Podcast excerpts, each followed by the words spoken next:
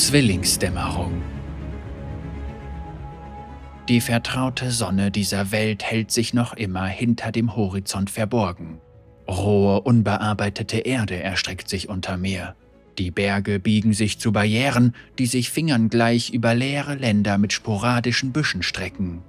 Paläste oder besser gesagt, was man als Paläste bezeichnen könnte, überragen nichts weiter als gedrungene Hügel. Die Krümmung des Planeten trifft mit einer Anmut und Klarheit auf die Sterne, die die wenigsten seiner Bewohner jemals zu Gesicht bekommen werden. Sie sind über die ganze Welt verteilt und tappen so vollkommen im Dunkeln, dass es niemanden überrascht, dass man sie erobert hat und sie ihre missliche Lage noch nicht einmal begreifen. Der feurige Schein, der mich umgibt, während ich mich meinem Ziel nähere, erleuchtet die Erde unter mir. Grüppchen aus sich bekriegendem, ängstlichem und jubelndem Leben drängen sich in alle fruchtbaren Ecken und Winkel, die sie finden können. Oh, wie sie schauen und deuten, wenn ich über ihre Köpfe hinwegziehe. Ich habe die Namen gehört, die sie mir geben. Prophet, Komet, Monster, Gott, Dämon. So viele Namen und alle liegen sie falsch. In einem weiten Strich Wüste kann ich das Stechen von vertrauter Magie spüren, die vom Sitz der ältesten Zivilisation dieser Wilden aufsteigt.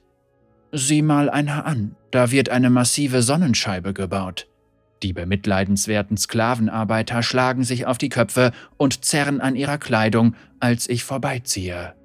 Ihre grausamen Meister sehen mich, einen Feuerball mit langem Schweif, zweifelsohne als gutes Omen an. Mein Vorüberziehen werden sie mit ihren ordinären Piktogrammen in gemeinen Steinritzen eine Hommage an den großartigen Kometen, den Segen des Himmelgottes, der ihr heiliges Werk beehrt, und so weiter und so fort. Die Scheibe erfüllt nur einen einzigen Sinn und Zweck, nämlich die majestätische Kraft der Sonne in die renommiertesten dieser fleischigen Hominiden zu leiten und sie genau zu dem zu machen, was diesem Planeten gefehlt hat noch mehr unerträgliche Halbgötter. Ihre Anstrengungen werden zweifellos nach hinten losgehen, aber ich denke, dass sie eine kurze Weile durchhalten könnten, vielleicht ein Jahrtausend, bevor sie untergehen und andere ihren Platz einnehmen. Die Nacht ist mir auf den Fersen und verschluckt die Wüste unter mir, während ich über einsame Steppen gleite, dann über sanft geschwungene braune Hügel, auf denen sich dann und wann etwas Grünes abzeichnet. Das Weideidyll täuscht nicht über das Feld voller Blut, toter und sterbender Menschen hinweg. Überlebende hacken mit grob gehauenen Äxten aufeinander ein und brüllen sich an. Die eine Seite ist eindeutig unterlegen. Piken mit den Schädeln von Hirschen stecken im Boden, daneben winden sich Krieger. Soldaten auf struppigen Bestien umkreisen die wenigen, die noch auf den Beinen sind. Als die Umzingelten mich sehen, scheinen sie neuen Mut zu schöpfen. Die Verwundeten erheben sich, packen ihre Äxte und Bögen und stellen sich ihren überraschten Gegnern mit neuer Stärke entgegen. Ich verweile nicht, um dem Rest des Scharmützels beizuwohnen, weil ich dieses Szenario schon tausende Male mitverfolgt habe. Die Überlebenden werden meine Kometengestalt an ihre Höhlenwände pinseln. Tausend Jahre später lassen ihre Nachkommen mein Bildnis auf ihren Bannern flattern und ziehen höchstwahrscheinlich in einen ähnlich öden Kampf. Sie strengen sich zwar an, die Geschichte festzuhalten und aufzuzeichnen, doch scheinen sie nie aus ihren Fehlern zu lernen. Diese Lektion musste sogar ich am eigenen Körper erfahren. Ich überlasse sie ihrem trostlosen Kreislauf. Auf meinem Weg stoße ich auf weitere Bewohner. Ihr gesammeltes Repertoire an Ehrerbietung hält keinerlei Überraschungen bereit. Sie deuten auf mich, knien nieder und opfern Jungfrauen auf Steinaltären. Sie sehen auf, erblicken einen Kometen und kommen gar nicht auf die Idee zu fragen, was sich hinter der Fassade befindet. Stattdessen klatschen sie ihn auf ihre eigene selbstbezogene Weltsicht und beschmutzen damit die Herrlichkeit meines Antlitzes. Die wenigen fortgeschrittenen Lebensformen, und ich verwende diesen Begriff sehr großzügig, beobachten mich und kritzeln meine Koordinaten in wissenschaftliche Almanache, anstatt mich als Futter für Prophezeiungen zu missbrauchen. Das ist ganz erfrischend, doch selbst ihr erster Anflug von Intelligenz scheint zu implizieren, dass ich ein regelmäßig auftretendes Phänomen bin, das eine vorhersehbare Umlaufbahn hat. Oh, die Taten, die sie vollbringen könnten, wenn sie doch nur. Ah, nun denn, es hat keinen Sinn, sich mit dem vergeudeten Potenzial der einfach gestrickten Kinder der Erde zu belasten. Es ist nicht ganz allein ihre Schuld. Die Evolution scheint sich schwer zu tun, auf dieser Welt Fuß zu fassen. Die Neuheit solch kindischer Possen hat sich mittlerweile abgenutzt. Die Energien meiner magischen Ketten, die ewig nach mir greifen, haben mich jahrhundertelang von einer armseligen Welt zur nächsten geschleift. Jetzt haben sie mich auf diesen vertrauten und unangenehmen Felsbrocken zurückgeführt. Der Stern, der seine Oberfläche mit Licht flutet, ist eine meiner frühesten Kreationen, ein Zusammenfluss strahlender Liebe. Ah, dieser wundervolle Augenblick, als er mit einer Farbenpracht ins Leben explodierte, die nur sein Schöpfer bestaunen konnte. Wie sehr ich das warme Knistern der neuen Energie eines Sterns auf meinem Gesicht und zwischen meinen Fingern vermisse. Jeder Stern gibt eine einzigartige Energie ab, die unschätzbar wertvoll ist und die Seele seines Schöpfers widerspiegelt. Sie sind kosmische Schneeflocken, die der unendlichen Dunkelheit zum Trotz erglühen. Leider sind die Erinnerungen, in denen ich schwelgen möchte, mit Verrat befleckt. Ja, dies ist der Ort, an dem Tagon mich unter sein Joch lockte. Doch jetzt ist nicht die Zeit, sich mit den Fehlern vergangener Tage aufzuhalten. Diese rückständigen Aspekte verlangen von mir, einen weiteren Riss zu versiegeln, in ihrem Namen natürlich. Und dann sehe ich sie. Die berührte Kriegerin dieser Welt steht alleine auf dem Gipfel einer der kleineren Berge und reckt einen sternenbeschienenen Speer in die Höhe. Sie beobachtet mich durch einen Schleier aus annektiertem Fleisch hindurch, ein kleiner Funke, der sich als Gewitter ausgibt.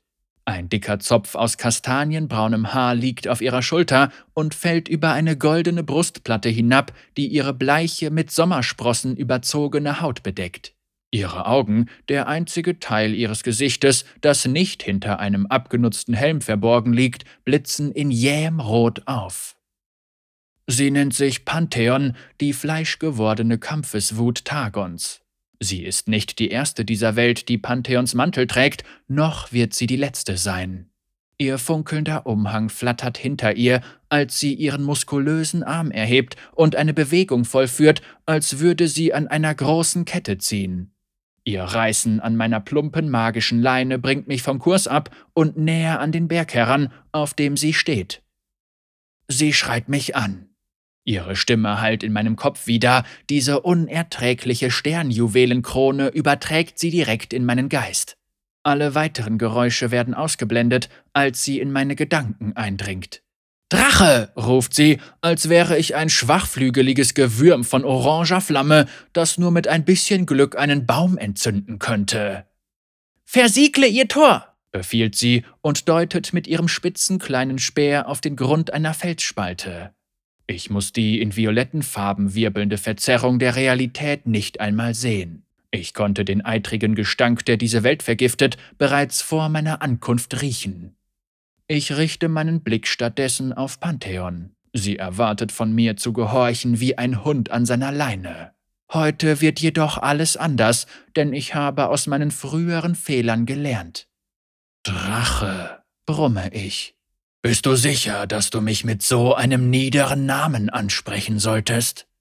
Pantheon lockert eine Sekunde lang den Griff um ihren Speer und ihre Finger schließen sich ungeschickt wieder um das Holz. Sie tritt einen Schritt von mir zurück, als könnte dieser lächerliche Abstand sie vor meinem Zorn schützen. Versiegle ihr Tor! wiederholt sie lauter, für den Fall, dass mir ihr erster Befehl entgangen ist. Die Lautstärke kann das Zittern ihrer Stimme nicht verheimlichen. Sie stößt ihren Speer in meine Richtung, als könnte eine solch winzige Waffe mich durchbohren. Das ist das erste Mal, dass ich einen Aspekt von Tagon erschüttert erlebe. Sie ist es nicht gewohnt, mir Dinge zweimal sagen zu müssen. Ich werde mich um diese kreischenden Schrecken zu gegebener Zeit kümmern, meine liebe Pantheon. Tu, wie dir befohlen wurde, Drache, ruft diese Pantheon. Sonst ist diese Welt verloren. Diese Welt war in dem Augenblick verloren, als Tagon sich seinem Hochmut hingab. Ich kann fühlen, wie sich Verwirrung in Pantheons kochende Wut schleicht, während sie versucht, meine immateriellen Zügel festzuhalten. Sie bemerkt erst jetzt, was ich bereits vor ihr wusste. Targon ist abgelenkt und spürt nicht, wie seine Magie langsam aus meinen Ketten sickert. Pantheon bellt mich ein weiteres Mal an, und dieses Mal kann ich nicht widerstehen. Die unbeholfene Verzauberung gewinnt wieder die Kontrolle über meinen Willen. Ich richte meine Aufmerksamkeit auf den Riss, der sich im Becken des einst grünen Tals befindet, das jetzt von kriechenden, übelriechenden lila Schwaden erstickt wird. Ich kann die verdrehten Kinder der Leere fühlen, wie sie ihre Tunnel durch das Firmament der Realität graben und Wellen unsichtbarer Energie durch den Äther schicken. Ihr ungern gesehener Durchgang zerrt an dem Schleier, der Nichts und Form voneinander trennt. Ich ziehe sie an, diese schaligen, vieläugigen Abscheulichkeiten. Sie suchen mich, ihre größte Bedrohung zu verschlingen.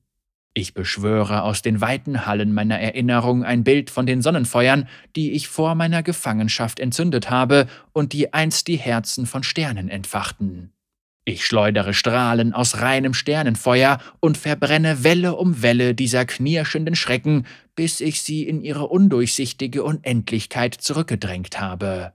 Schwelende Hüllen regnen vom Himmel.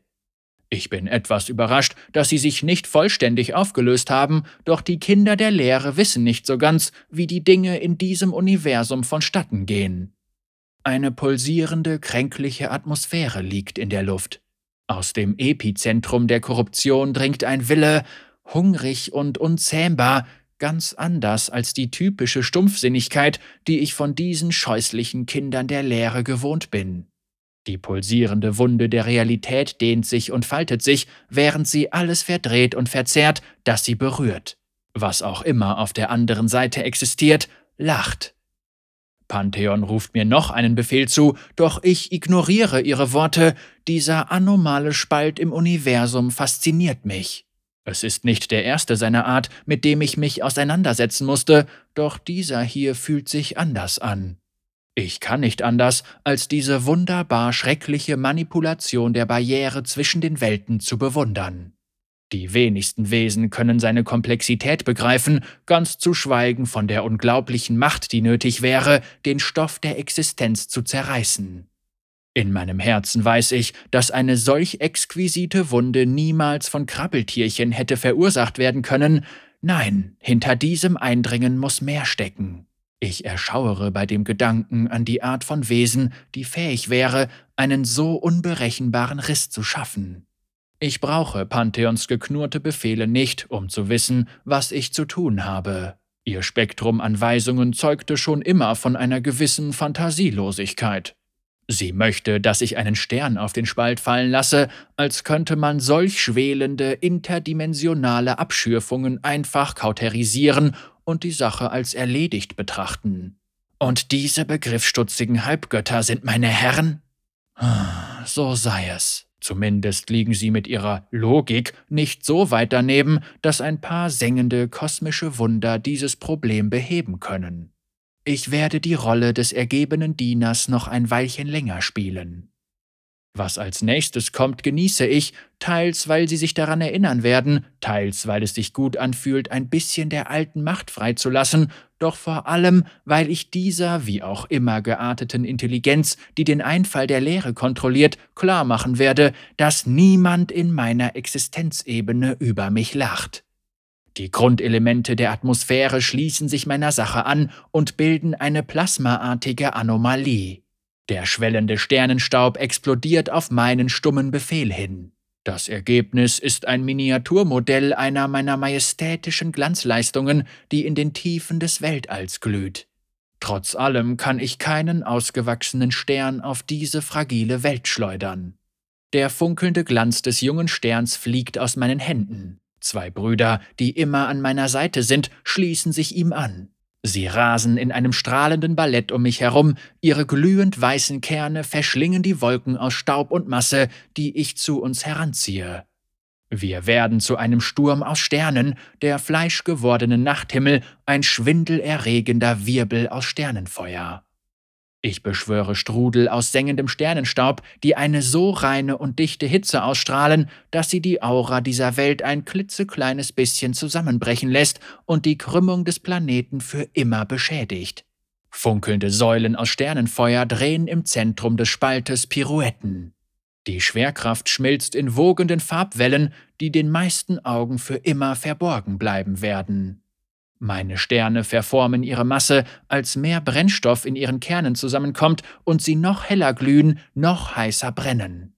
Das ganze Spektakel ist atemberaubend, ein blendender Tanz aus Lichtkaskaden und sengender Hitze, die so heiß ist, dass für einen kurzen Augenblick neue Lichter geboren werden. Mein Rücken kribbelt ein bisschen, so gut fühlt es sich an. Bäume zersplittern, Flüsse verdampfen. Die Bergwände des Tals bröckeln in qualmenden Lawinen ab. Die unermüdlichen Arbeiter, die ihre Sonnenscheibe errichten, die Soldaten, die den Hügel erstürmen, Sternengucker, die Betenden, die Erschrockenen, die Unheilverkünder, die Hoffnungslosen, die aufstrebenden Könige, alle diejenigen, die den Kometen und seinen prächtigen Schweif mit selbstsüchtigen Augen verfolgt haben, erleben die folgende Supernova als eine frühe Dämmerung. Überall auf diesem erbärmlichen Planeten macht meine Herrlichkeit die Nacht zum Tag. Welche Geschichte sie wohl erfinden werden, um dieses Phänomen zu erklären? Selbst meine targonischen Meister werden nur sehr selten Zeuge solcher Macht. Bestimmt hat keine irdische Welt jemals so schwere Narben davon getragen wie die Überreste des einst so grünen Tals. Als ich fertig bin, ist nichts mehr übrig, nicht einmal diese Inkarnation Pantheons. Ich kann nicht behaupten, dass ich sie oder ihr stumpfsinniges Geknurre vermissen werde. In den glühenden Nachwehen meines Gemetzels kollabiert der schwelende Berg in Strömen aus geschmolzenem Geröll, die jetzt durch das Tal ziehen. Dies ist die Narbe, mit der ich diese Welt versehen habe. Ein bohrender Schmerz geht von der höllischen Krone aus und durchzuckt meinen Körper. Das werde ich bezahlen. Mein Kopf wird nach oben gerissen und meine Augen müssen den Tod eines Sternes mitverfolgen. Meine Herzen verschließen sich, meine Sinne schwirren. Ein überwältigendes Gefühl von Hoffnungslosigkeit, das von tiefer und unmittelbarer Trauer genährt wird, fährt durch meine Seele. Es ist die pulsierende Erkenntnis, dass man etwas verloren hat und ganz alleine die Schuld trägt. Einige neugierige Lebensformen, die ich vor langer Zeit einmal getroffen habe, wollten erfahren, wie es möglich sein kann, dass ich mich an jeden einzelnen Stern erinnere. Wenn sie doch nur fühlen könnten, wie es ist, einen einzigen Stern zu erschaffen, würden sie verstehen, wie irrelevant diese Frage ist. Und deshalb weiß ich, wenn auch nur einer meiner Lieblinge sein Leben aushaucht und seine Energie und damit auch die Substanz meiner eigenen Seele heraussprudelt. Ich höre ihre Totenglocken oben im Himmel läuten. Er leuchtet ein letztes Mal hell auf und taucht seine Brüder und Schwestern in einen sengenden Pyroklasmus. Mein Herz zerbricht, als der Himmel einen der Seinen verliert, als Rache dafür, dass ich meine Macht gegen einen Targonia gerichtet habe. Eine Sonne wiegt einen einzigen Pantheon auf. Das ist der Preis meines entfesselten Zorns. Das ist der niveaulose Zauber, mit dem ich mich arrangieren muss. Innerhalb von Sekundenbruchteilen haben sie meine Zügel wieder an sich gerissen und geben mir einen neuen Befehl. Auf keiner anderen Welt habe ich meine Freiheit derart zur Schau gestellt, ganz egal wie flüchtig. Und was noch viel wichtiger ist, ich habe aus ihren Fehlern gelernt. Ein Teil von mir ist jetzt frei, und zu gegebener Zeit werde ich zu dieser Welt zurückkehren, aus dieser mysteriösen Energiequelle schöpfen und die verbleibenden Fesseln abwerfen. Ich stimme mich auf die Essenz des Krieges ein, die sich in fleischigen Gefäßen überall im Kosmos dreht und windet. Sie ist nicht glücklich darüber, ihren sterblichen Vertreter in dieser Welt verloren zu haben. Ein neuer, dem Untergang geweihter Wirt ist bereits ausgewählt worden, sich in den nächsten Pantheon zu verwandeln. Ein Soldat der Rakor, einem Stamm, der am Fuße des Tagon klebt und seine Macht absaugt wie Seepocken. Eines Tages werde ich auf diese neue Inkarnation Pantheons treffen. Vielleicht sucht er sich eine neue Waffe und lässt von diesem lächerlichen Speer ab. Ich kann Pantheons himmlische Geschwister spüren, die über den ganzen Kosmos verstreut sind.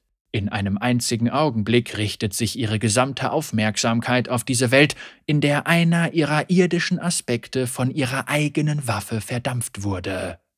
Ihre Verwirrung vermischt sich mit wachsender Verzweiflung, als sie untereinander darum rangeln, die Kontrolle über mich zurückzugewinnen. Wenn ich doch nur ihre Gesichter sehen könnte.